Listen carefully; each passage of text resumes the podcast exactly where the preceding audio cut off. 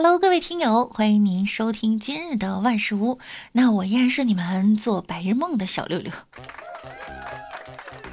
一个零零后买刮刮乐中奖了一百万，这女孩可以啊！中奖后呢，存了四十万元定期辞职回家了，而且还分给了男朋友十万。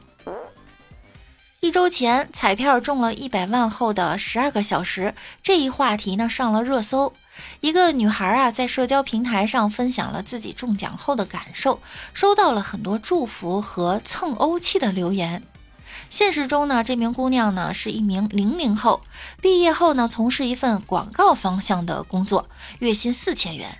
在一次潮州旅行时，她和朋友买了刮刮乐，发现中奖一百万。如今他辞去了工作，回到家乡生活。四十万呢放入定期存款，二十万呀给家里买了礼物和家具，剩下二十万，十万给了男友，十万留作自己的生活开支。不录了，穿鞋下楼买彩票，结果发现花了一百，啥也没有，回家蒙被哭。撞大运这种事儿啊，还是不太适合我。我适合那种埋头苦干型的。有一个二十二岁的小伙儿埋头苦干备战考研，每天学习超过十五小时，一觉醒来他瘫痪了。近日，杭州二十二岁小伙小磊为了备战考研呢，每天埋头学习啊，超过十五个小时。期间呢，出现脖子酸痛、手臂发麻的情况。为了不影响进度呢，小磊啊忍痛学习。某天醒来，发现手抬不起来了，无法起身了，被紧急送往了医院。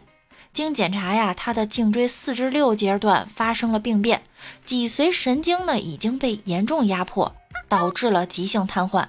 医生呢为其进行了手术减压，但因脊髓神经受压太久，已造成不可逆的神经损伤。术后呀，依旧要做康复训练。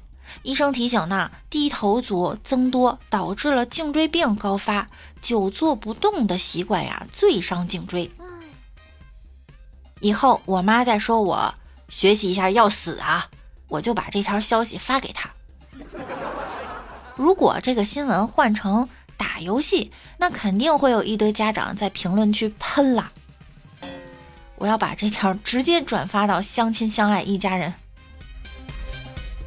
还有一件事儿呢，要提醒大家注意哈，千万呢不要把插排放在床上，头发是导电的。网上一个网友分享啊，就是因为他一个朋友哈，头发插进了插排，然后去世了。学校有个女的，插排放在枕边，然后着火了，脸烧着了。还有刚结婚，还有网友分享，刚结婚那年，我老公头顶的插排着了，我老公吐了一个月。全体大学生听好了哈，都给我把插排用挂钩啥的挂在床头墙上，千万别再放在脑头啦，太危险啦！告诉你们的时候呢，我也默默看了一下我头旁边的插排。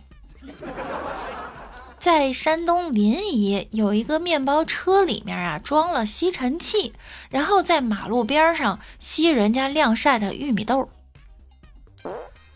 好家伙，他就把吸尘器的管头哈伸到这个汽车下面的路面上，一个劲儿朝车上吸玉米粒儿。